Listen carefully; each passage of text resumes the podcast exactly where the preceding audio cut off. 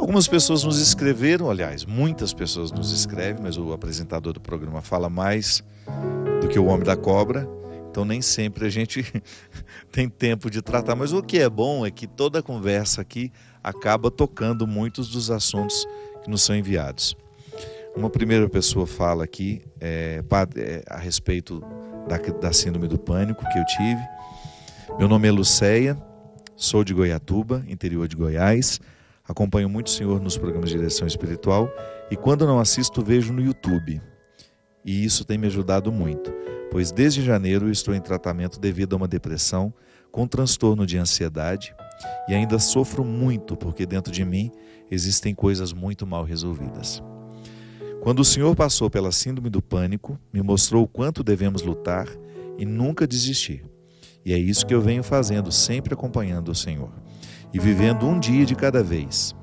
Passei a buscar a Deus e se não fosse Ele, talvez eu não estaria mais aqui. Um grande abraço. Luceia, muito obrigado pela sua partilha, pela oportunidade que a gente tem de refletir essa, essa questão. Eu, sempre que posso eu trago aqui. A depressão é uma doença muito grave, muito séria. Ela às vezes considerada por muitos como uma frescura, como, né? E não nós temos, e você mesma disse, esses desconfortos da alma, eles, eles nos agridem muito. E não é fácil lidar com eles. Mas é bom você perceber, eu vi que você está muito atenta a isso, pelo que você escreveu, que você identifica que existem coisas que estão mal resolvidas na sua vida. Esse é o ponto de partida. Às vezes a depressão é apenas uma consequência de uma vida que está sendo mal vivida. E não adianta tomar o remédio só. Se você não mexe na causa, o remédio vai tratar o sintoma e você vai ficar eternamente dependendo daquele remédio porque você não agiu na causa. E o agir na causa não depende de remédios, depende da nossa vontade. O remédio é muito importante para nos estabilizar, para nos dar um conforto emocional, sobretudo quando nós vivemos é, a dor aguda. Uma pessoa, por exemplo, quando passa por uma situação traumática, é possível que o médico indique alguns medicamentos para ajudar a viver aquela fase aguda. Mas depois o próprio médico vai ajudando a retirar, porque passou a fase aguda. Depois nós temos necessidade de lidar com a situação que nos entristece.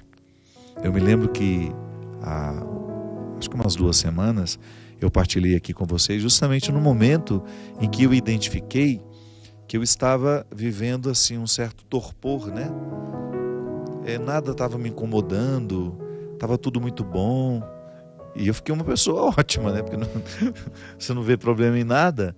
Mas eu não sou assim. Eu não sou assim.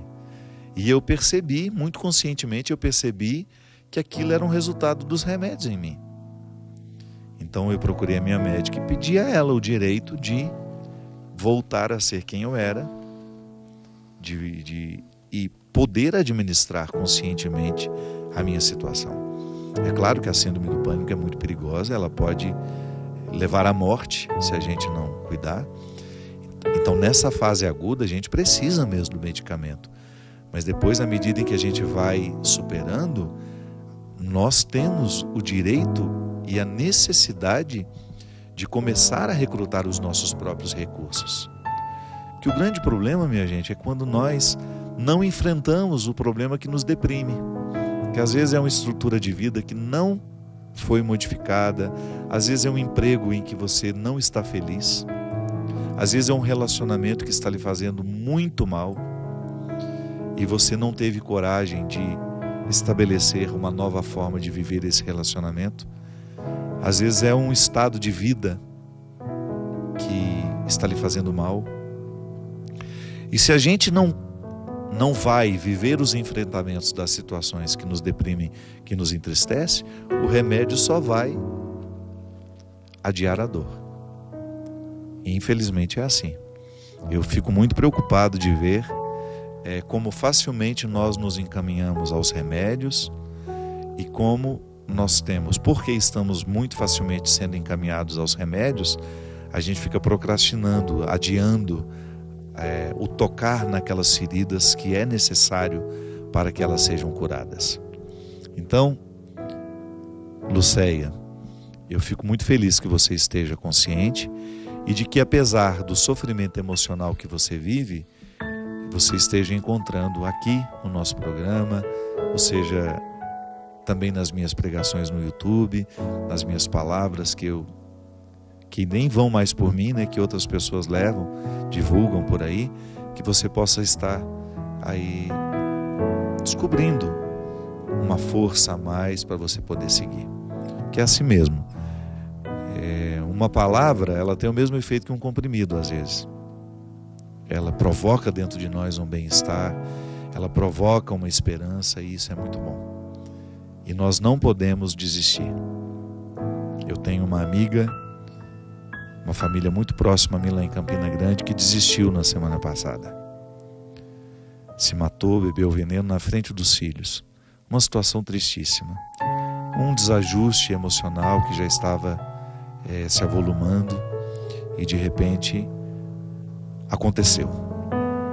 E isso nós sabemos que é muito comum. Muita gente desiste da vida. Eu não tenho medo de dizer, eu quis desistir em julho deste ano o meu sofrimento era tão grande que eu tinha vontade de deixar de existir. Eu não sabia mais conviver com aquele sofrimento. Estava tão agudo dentro de mim que eu perdi a vontade de viver. Mas isso é temporário.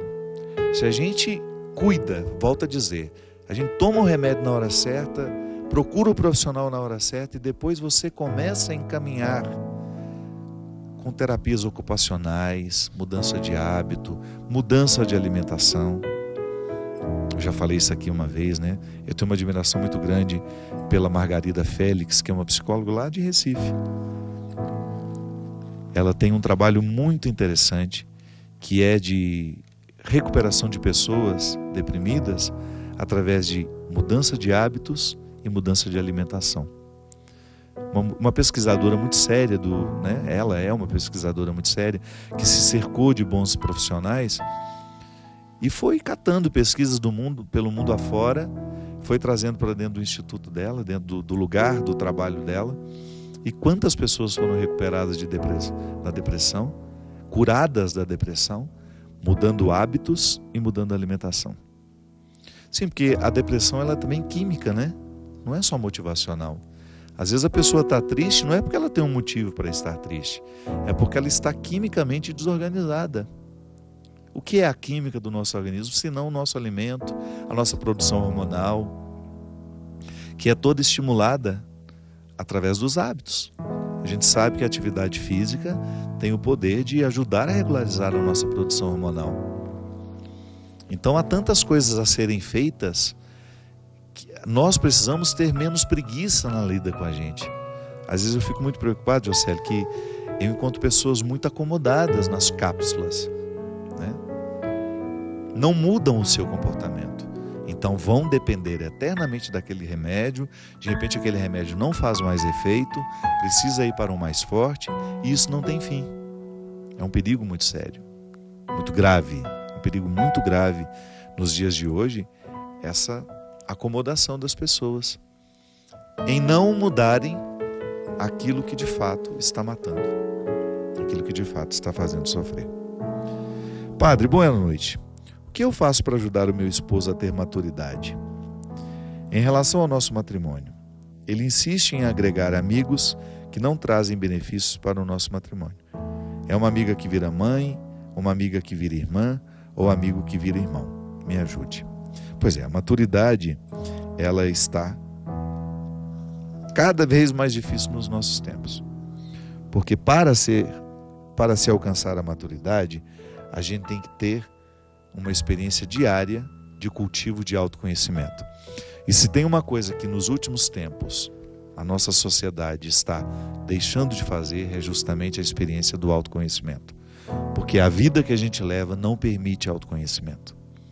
Nós estamos dispersos, julgados para fora o tempo todo. Minha filha, não existe fórmula mágica para isso não, mas se a gente não muda o nosso comportamento dentro de casa, em criar experiências para o autoconhecimento, que é justamente o momento do diálogo, do confronto pessoal, da conversa, que às vezes tudo isso que está lhe incomodando no seu marido nunca foi dito. Ou então já foi dito de formas erradas, não adianta dizer, tem que dizer do jeito certo. Então, às vezes, a palavra certa é dita da forma errada. Nós precisamos ter a experiência do autoconhecimento através da intimidade familiar, que é justamente a oportunidade que a gente tem de ouvir o outro e a gente também poder dizer o que nos aflige, o que nos preocupa. Mas como nós estamos sempre preocupados, ou então ocupados, ou quando nós estamos juntos, cada um com seu aparelho, cuidando de situações que não nos envolvem, fica difícil, não é? Fica muito difícil viver a maturidade nos dias de hoje, porque nós não estamos estimulados para situações que favoreçam o autoconhecimento. E sem esse autoconhecimento, é muito difícil a gente viver é, ou colher os frutos da maturidade em nós. Pois é, meus amigos, muito obrigado. Fiquei muito feliz com a presença de vocês. O programa de direção espiritual já está chegando ao fim. Na semana que vem nós temos um especial de Natal. Mas nós já podemos começar nesse período de advento, intensificando ainda mais, já nós já estamos convidados a viver o preparo do coração, mas nós podemos intensificar ainda mais.